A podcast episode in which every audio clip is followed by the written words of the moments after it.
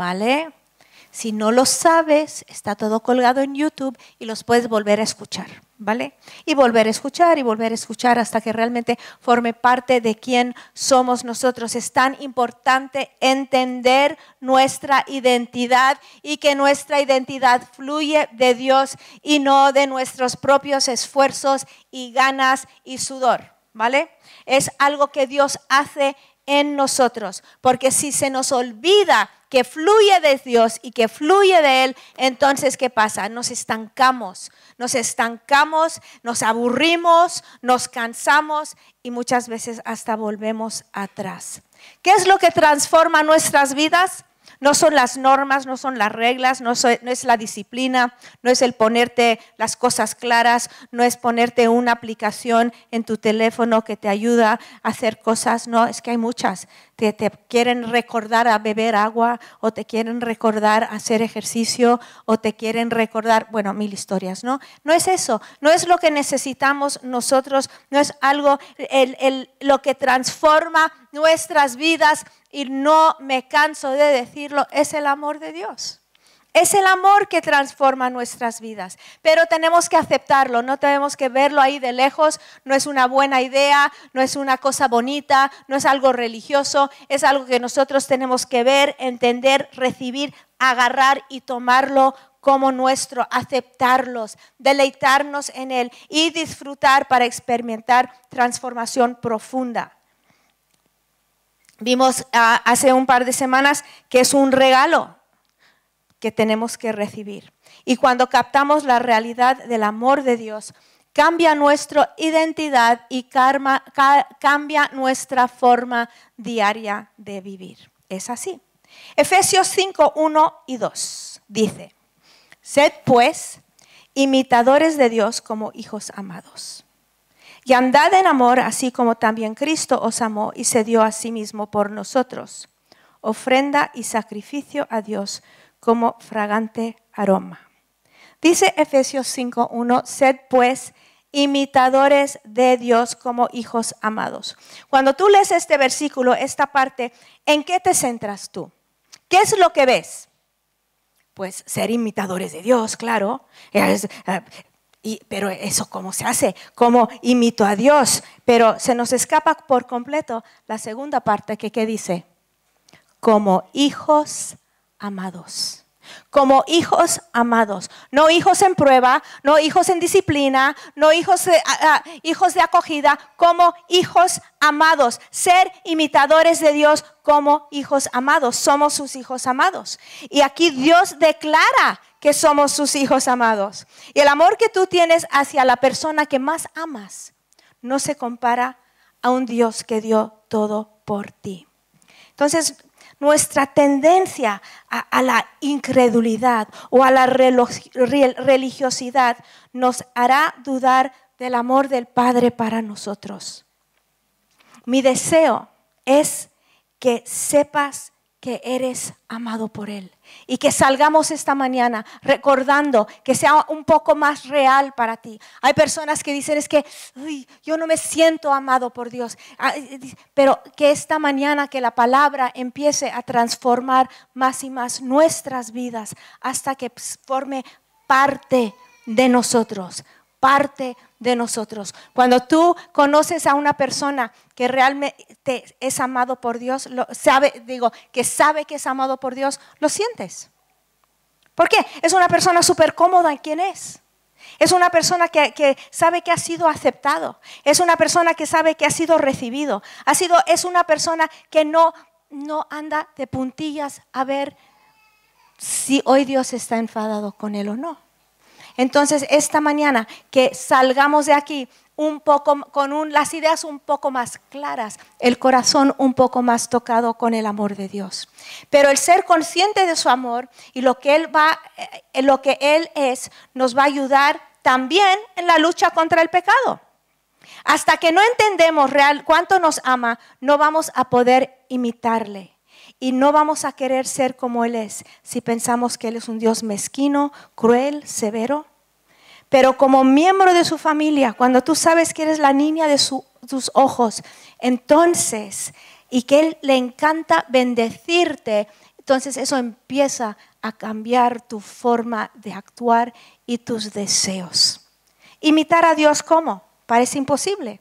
¿Cómo podría alguien imitar a Dios? No podemos ser omnipresentes, omnipotentes, no, pero sí hay atributos que comparte Él con nosotros y que crecen en nosotros. Conforme descansamos en su amor, descansamos en su cercanía y luchamos con Él la batalla contra el pecado. Pablo nos anima, a ser como Dios porque somos parte de su familia y ya hay un parecido familiar. familiar. Puedo, puedo decir, te pareces un poco a tu padre. Te pareces un poco a tu padre. Porque ya está en nosotros ese sentir, ese saber que somos parte de su familia. Su espíritu mora en nosotros. Hemos nacido de Él, somos parte de Él y Él nos llena. Efesios 5.1 dice, sed pues imitadores de Dios como hijos amados y andad en amor, así como también Cristo os amó. Cada pecado que cometemos es porque dudamos que somos amados, ¿vale? Y no, y no amamos como hemos sido amados. Dice, así ama como, como Cristo te amó. Cada transgresión empieza cuando pensamos que que tenemos que proteger nuestros intereses, luchar por nuestros derechos, construir nuestro reino. Cuando no empezamos a vivir como hijos amados, y la semana pasada hablamos de nuestra herencia, y cuando empezamos a dudar eso, entonces nos tenemos que arreglar la vida. Tenemos que hacer nuestra propia lucha. Vamos rápidamente a ver la lista que sigue en este mismo pasaje y vamos a ver cómo sí es verdad. Vas a decir, oh, sí, es verdad. Pero que la inmoralidad, versículo 3, y toda impureza o avaricia, ni siquiera se mencionen entre vosotros como corresponde a los santos, ni obscenidades, ni necedades, ni groserías, que no son apropiadas, sino que bien acciones de gracias, porque con certeza sabéis esto que ningún inmoral, impuro o avaro que es idólatra tiene herencia en el reino de Cristo y de Dios. Esta primera parte que dice, pero que la inmoralidad y toda impureza o avaricia ni siquiera se mencionen entre vosotros. Luego vamos a saltarnos abajo, dice, sino más bien acción de, acciones de gracia, de gracias. Inmoralidad, ¿qué es? Porque dices, ¿cómo puede la inmoralidad ser falta de amor? Porque es el deseo de ser satisfecho, amado, deseado, agradado, sin ninguna preocupación por otras personas o por la otra persona o por otras personas. Es todo centrado en, en, ti mismo. O la avaricia. ¿Qué mueve la avaricia si no es el no creer que eres amado por Dios? Que Dios le ha dado a él algo que me debería haber dado a mí. Eso es. La envidia, ¿qué es? Cuando tú dices, ¿por qué a él sí, a mí no? No soy hijo amado. No. Entonces, todo, todo lo que sale de ti, que no es de Dios, que no es amor, viene cuando tú no estás seguro que eres amado por Él. Obscenidades, necedades ni groserías, dice. No es el asunto de qué palabras se pueden decir y qué palabras no se pueden decir, sino que tiene que ver con esa queja y ira que sale de ti cuando dices estas palabras, ¿no? cuando tú dices una palabrota, ¿qué es? Es, es, no puede ser. ¿Cómo puede ser esto? ¿Cómo me va a haber hecho, hecho esto? Pero ¿cómo puede pasar eso? Es una palabra y un espíritu de queja, de crítica, de juicio. estáis mirando raro. Pero la acción de gracias, que es lo opuesto a estas cosas. ¿Ves? ¿Ves cómo la palabra de Dios cambia todo lo que hacemos, todo lo que decimos? No es, no es una religión que vas una hora, dos, te sientas. No es cinco minutos por la mañana. Mm, no, es una, una relación con Dios que transforma tu vida hasta tu forma de hablar hasta tu forma de hablar, hasta tu forma de mirar, hasta tu forma de pensar. no es una cosa de esfuerzo, no es una cosa de cumplir. Entonces, la acción de gracias, que es lo opuesto, se produce en un corazón que se deleita en el amor y el cuidado de Dios. Es consciente de lo que tiene. No, está siempre pensando en lo que no tiene. Está pensando en lo que tiene. No está pensando en que no tiene un coche, está pensando en que tiene dos piernas. ¿Mm? No está pensando en que no tiene su propia casa, está pensando que tiene una cama. No está pensando en lo que no tiene, está pensando en lo que tiene y vive agradecido por lo que tiene. Y eso empieza a cambiar toda tu forma de actuar, tu forma de ser. La gratitud lava tu alma de la queja. La gratitud lava tu alma de toda esa oscuridad que no te deja disfrutar de la vida. Cambia. La acción de gracia se produce en un corazón que crece en la fe, en las promesas de Dios. La fe que cree que puede haber cambio profundo en nuestras circunstancias. Empiezas a darle gracias porque tú sabes que es un Dios que te ama y un Dios que está obrando a tu favor, un Dios que está cambiando las cosas a tu favor. Ahora, tenemos la promesa que un día nuestras tristezas, temores, enfermedades desaparecerán para siempre en ese lugar perfecto donde no hay pecado, donde no hay nada oscuro, donde no hay ningún engaño. Un día todo eso va a desaparecer, pero mientras estamos aquí y mientras seguimos orando y creyendo por sanidad, por prosperidad, por contestaciones de oración y llenamos nuestra boca de agradecimiento. La acción de gracias se produce en un corazón que ha empezado a también identificar los ídolos en, su corazón. Esos ídolos que fomentan la infelicidad. Por ejemplo, si el dinero es tu ídolo, entonces en tu corazón tú empiezas a maldecir cualquier persona que piensas que te impide a ganar lo que tú quieres. Si tú reconoces ese amor hacia el dinero, entonces te obsesionas y todo tiene que ver con el que no te deja o lo que no te deja o las circunstancias o si no fuera por esto, si no fuera por lo otro. Y si tú, pero cuando tú reconoces ese ídolo en tu corazón y lo confiesas a Dios, entonces las cosas empiezan a cambiar. Si el matrimonio perfecto es tu ídolo, ¿no? Un día yo me voy a casar, voy a tener la casita en la pradera, todo el mundo se va, a, amar siempre, nadie se va a frustrar nunca conmigo, siempre me van a decir sí cariño y siempre todo va a ser perfecto. Y si eso es tu ídolo, que la familia puede ser un ídolo, tu matrimonio puede ser un ídolo, entonces tu corazón se llena de crítica hacia tu esposo, hacia tu esposa, hacia tus hijos, porque obviamente no son perfectos y no te pueden dar lo que tú piensas que tú te mereces, que es una familia perfecta. Entonces pregúntate, cuando las cosas te molestan, ¿por qué me molesta tanto esto? Conócete un poquito. Abre tu corazón un poquito. A ver, ¿esto por qué me molesta tanto? Ah, a lo mejor adoro lo que no debo adorar.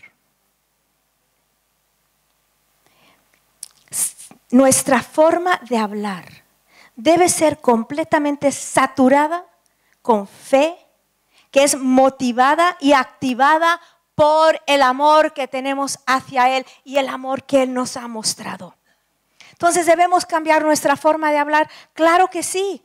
Pero nunca lo vamos a poder hacer cuando el enfoque está en nuestro propio reino, nuestra vida que estamos construyendo, el derecho de ser respetado, el derecho de ser amado, el derecho de ser galardonado. Y si nuestro enfoque está ahí, no vamos a poder cambiar, porque cualquier esfuerzo que hacemos para cambiar no está arraigado en el amor profundo de Dios. Cualquier cambio, cualquier esfuerzo que no está arraigado en que yo soy amado por Dios, ¿sabes en qué se convierte? En sudor. Nada más. No produce cambio. Si, es, si el Pero si tu fe es impulsado por amor genuino de Dios, verás que tu amor hacia otros crece. Tu amor hacia otros crece. Yo he hablado con personas que dicen, ay Rebeca, es que cada vez que veo a una persona les critico, los, los juzgo y, y viven, viven atormentados. ¿Por qué hacen eso? Porque cada vez que ven a alguien, conocen a alguien y empiezan a, criticarlos. A lo mejor eres tú. No hay un app para eso. Debemos hacer uno, ¿no? no, ¿por qué? Porque no, no sabes quién eres. Cuando sabes quién eres, no te tienes que comparar con nadie. Cuando sabes que eres amado por Dios, recibido por Dios. Ven, cuando tu fe es impulsado por amor genuino, entonces tú recibes amor y fluye de ti. Recibes amor y fluye de ti. Gálatas 5, 12. Porque vosotros, hermanos, a libertad fuisteis llamados. Solo que no uséis la libertad como pretexto para la carne, sino servíos por amor los unos a los otros. Porque toda la ley que es una palabra se cumple en el precepto amarás a tu prójimo como a ti mismo. ¿Qué dice aquí? A libertad hemos sido amados, llamados. Dios nos llama a la libertad. Dios quiere que tú vivas libre, libre, libre, libre, libre del pecado, libre de la condenación, libre de, esas ataduras, libre de ese esfuerzo. Dios quiere que vivas libre. Hemos recibido libertad en el amor de nuestro Salvador. Ahora, el hecho, Él ha hecho todo lo que no pudimos hacer por, por nosotros mismos. No tenemos que ganar ningún lugar en Él. Pero no usamos esta libertad para oportunidad de promover, satisfacer o defender nuestro pecado. ¿Mm? No, yo soy, no hay condenación, así que hago lo que quiero. No has entendido el amor de Dios. Bueno, yo hago eso y luego Dios me perdona. No has entendido el amor de Dios. No lo has probado. No sabes lo que es. Porque cuando tú empiezas a entender su amor, tú solo quieres amar como Él ama. En vez de esto dice, vestido, nos vestimos de amor. Nos vestimos, nos lo ponemos como una chaqueta. Nos ponemos el amor. Amamos de la forma que Él nos ha amado a nosotros. Amamos, le amamos a Él. Cuando, cuando cantamos esa canción que escribió nuestro nombre en las llagas de su piel. Eso fue el amor que Él tuvo para ti y que tiene para ti. Siempre va a haber días donde nos tenemos que recordar cuánto nos ama. ¿Vale? El hecho de que reconocemos lo que Cristo ha hecho por nosotros, el hecho de que entendamos el Evangelio, no quiere decir que no vamos a tener que ser diligentes, fieles, persistentes en nuestra obediencia.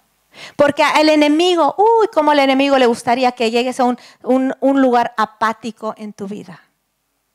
Hay personas aquí que se miran y dicen, ¿cómo llegué aquí? Tan apático. ¿Cómo llegué aquí? Solo cumpliendo. Yo que he conocido el amor de Dios. Ah, el diablo le encanta. Entonces, ¿qué hacemos nosotros? ¿Qué hacemos? Dices, ah, Siempre, hay, siempre va a haber días, como dije, donde tenemos que recordar. Tienes que recordar, yo me tengo que decir, Rebeca, no tienes que luchar por ser escuchada, respetada. No es tu lucha. ¿Qué hago yo? Yo puedo servir en amor a mis hermanos. Ahora, ¿qué? Nos vestimos de amor. ¿Tú crees que no hay veces que yo me quiero, quiero quitar ese manto? Solo por un momento. Déjame darle, Señor. Pero no, hemos sido amados. Hemos sido amados, somos hijos amados. Y si nos preguntamos, ¿qué es la cosa más amoroso que puedo hacer por alguien en ese momento? ¿Te has preguntado eso alguna vez cuando quieres, no sé, pegarle? ¿Por qué no le sirves? Yo, yo conozco una pareja que intentan servir más que el otro. ¿Mm? Un vaso de agua. Ay, iba por... Ya, ya, te gané. Y suena, suena, chistoso, pero es un ambiente muy bonito en esa casa.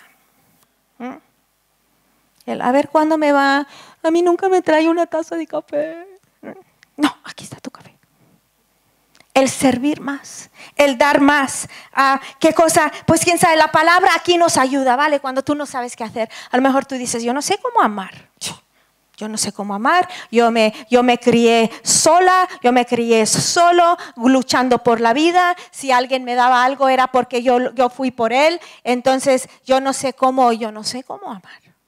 Yo, yo he, hablado con personas que, que, que hasta pasaron hambre, no porque no había comida, porque no podían alcanzar la nevera y coger un yogur, porque nadie se los daba.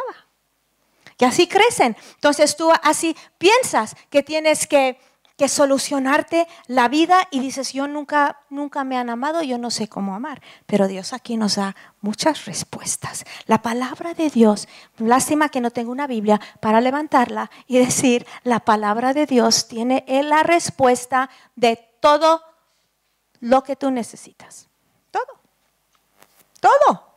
Dices, eso es ridículo, Rebeca. No, no es ridículo, es verdad cualquier cosa. Entonces vamos a Romanos 13, 8 a 10. Dice, no debéis a nadie nada, sino el, el amaros unos a otros, porque el que ama a su prójimo ha cumplido la ley.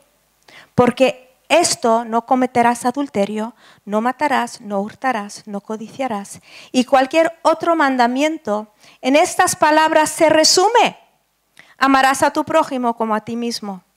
El amor, versículo 10, 10, el amor no hace mal al prójimo, por tanto el amor es el cumplimiento de la ley. En cada circunstancia difícil te puedes preguntar, ¿estoy violando este mandamiento en palabra o acción? ¿Cómo tengo una deuda de amor hacia mi hermano? ¿Estoy pagando esta deuda con esta acción o simplemente estoy buscando lo que yo quiero? Pues muchas veces nosotros pensamos que amamos incondicionalmente. Voy a ver qué hora es. No pierdan ese pensamiento. Muchas veces pensamos que amamos incondicionalmente, pero es muy difícil amar incondicionalmente. De hecho, la mayoría de nosotros no tenemos muchas oportunidades de amar incondicionalmente porque algo nos dan a cambio. Aunque tú vivas con la persona más complicada del mundo como esposo, como esposa, algo te dan. ¿Mm? Algo. Tú tienes hijos complicados y yo los amo y no me dan nada. Sí, algo te dan. Simplemente el hecho de, tener hijos. Algo te dan. Yo me acuerdo de una mujer que, bueno, que ya falleció, que era una mujer muy complicada. Esto hace como 15 años más. Dorita se está riendo porque ya sabe de quién hablo. Y era una mujer muy mayor, muy complicada. Y yo decía, yo puedo amar a esta persona. Si yo soy la superwoman de todo amor, ¿no? Yo la voy a amar incondicionalmente. Entonces era, bueno, nadie la aguantaba porque es que, os voy a dar un ejemplo. Vino su hermana de otro país a vivir con ella un verano y ella le pidió, por favor, quédate, no me dejes sola. Entonces la hermana, que sí era creyente y preciosa cristiana, decidió quedarse, cambió el tiempo al frío y la hermana que vivía aquí no le prestaba un suéter ni un abrigo. Le dijo, porque lo hubieras pensado, le dijo, antes de venir.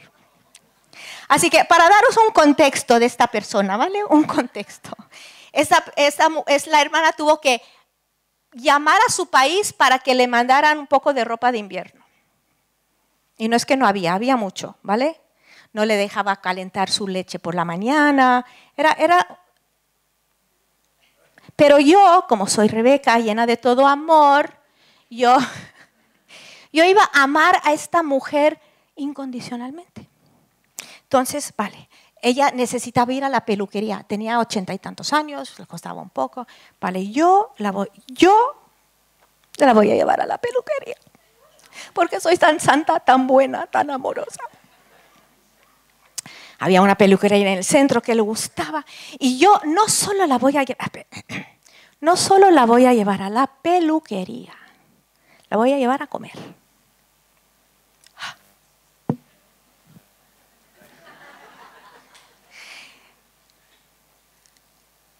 Solo pensarlo, lo que pasé.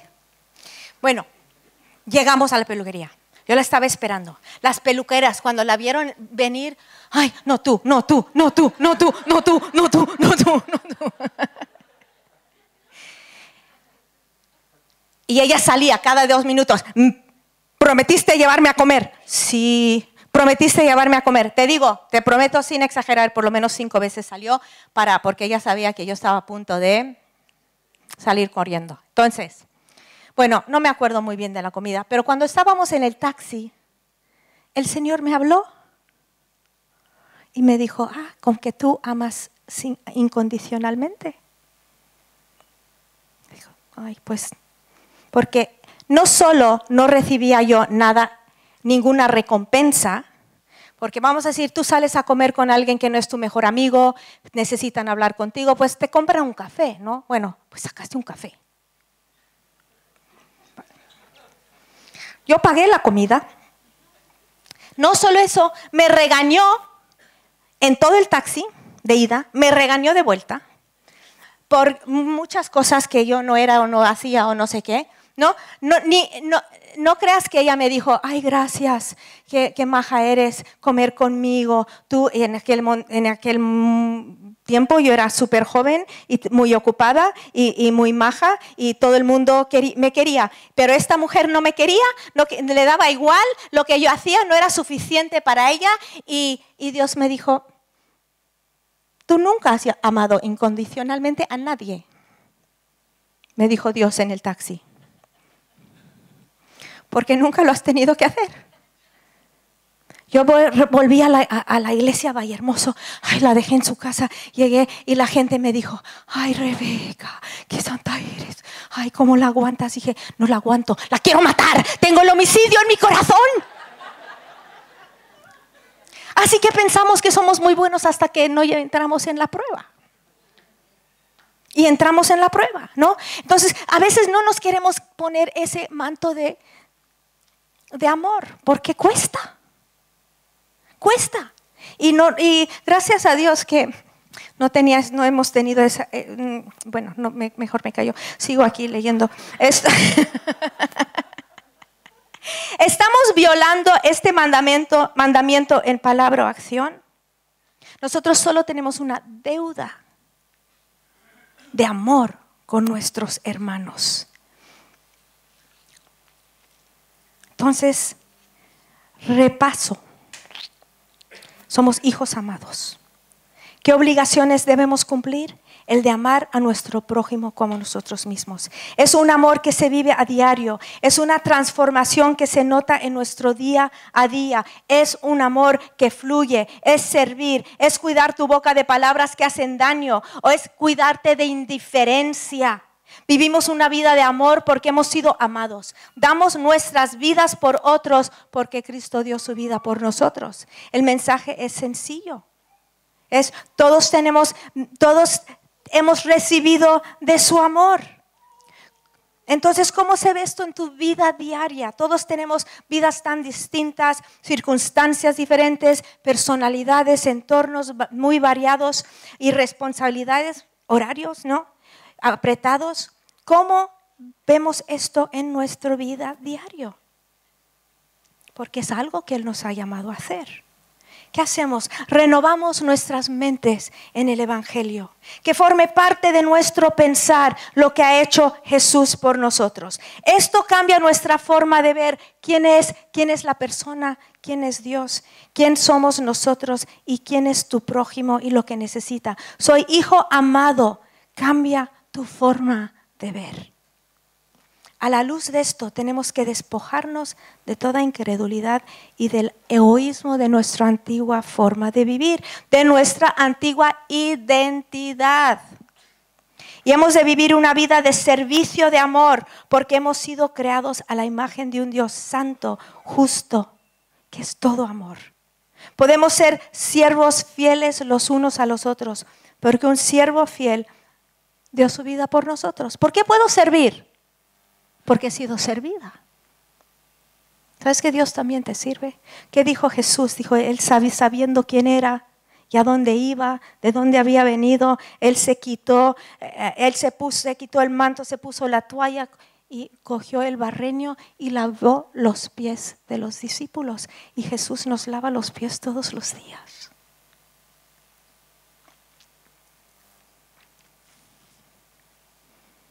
El verbo tomó forma de siervo y nos sirvió. Segundo de Corintios 5, 14.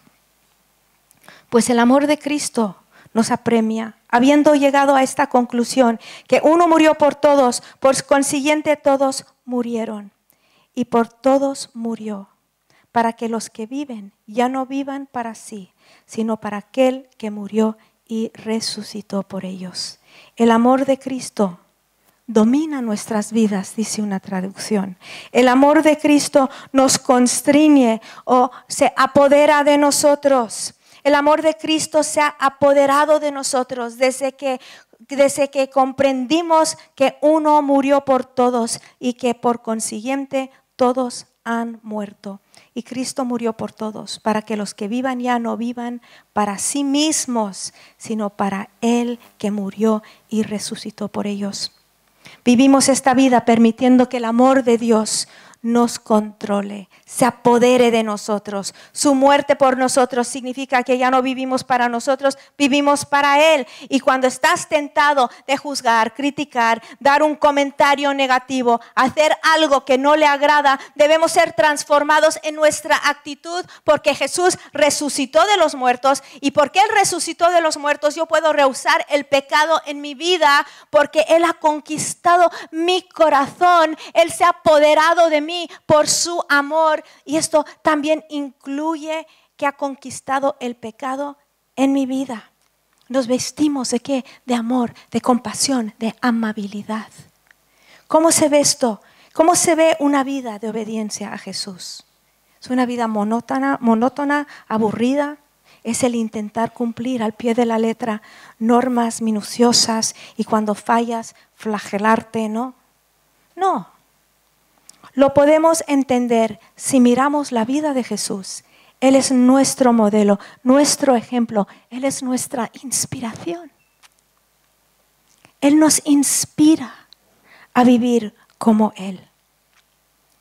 Jesús disfrutaba de la vida. Lo vemos en bodas, en fiestas, en celebraciones, con gente de todos tipos. Una vez convirtió el agua en vino, no en Coca-Cola. Multiplicó los panes y los peces hasta saciar a la gente. No les dijo, un poquito para ti, un poquito para ti, un poquito para ti. Ya no podían más. De la abundancia, de la prosperidad que Dios, que Jesús derramó sobre sus vidas.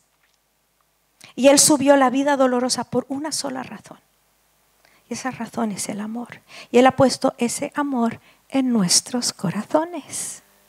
Con ese amor vencemos el pecado, vencemos el egoísmo en nuestras vidas.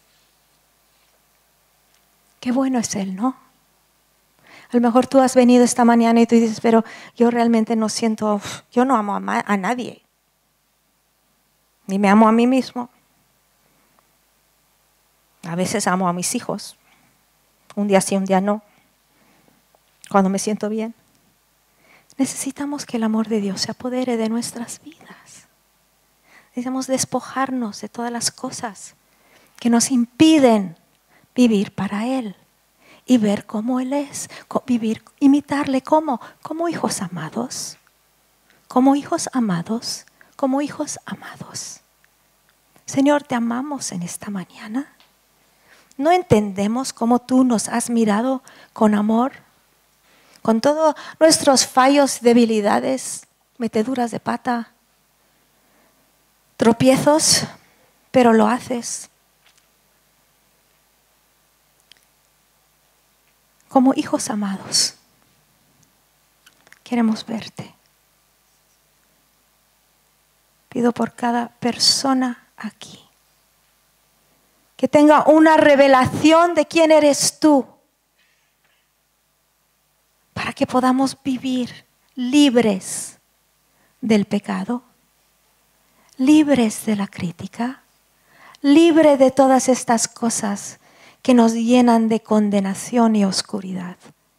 En el nombre de Jesús recibimos tu amor. ¿Por qué no en señal de un corazón abierto, ¿por qué no abres tus manos y decir, Señor, ayúdame a entender tu amor? Porque Él ya te ama. Ayúdame a entenderlo, ayúdame a creerlo y ayúdame a amar como tú amas. En el nombre de Jesús. Si tú nunca has entregado tu vida al Dios que tanto te ama. Esta mañana es tu oportunidad, es tu oportunidad de decir, aquí estoy, yo, yo necesito, yo quiero, yo quiero su amor, yo quiero entenderle, yo quiero entender quién es, yo quiero que Él me ayude con esta vida tan pesada y complicada que tengo, que Él me perdone de mis pecados, que me limpie de todo mal, que me dé un nuevo comienzo.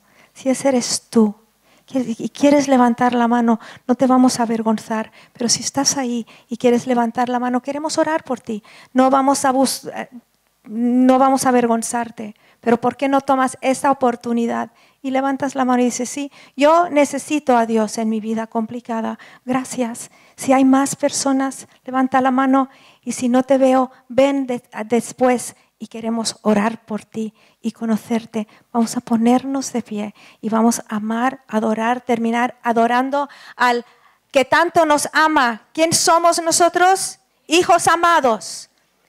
Vamos a salir de este lugar hoy como hijos amados, dando el amor que Él nos ha dado.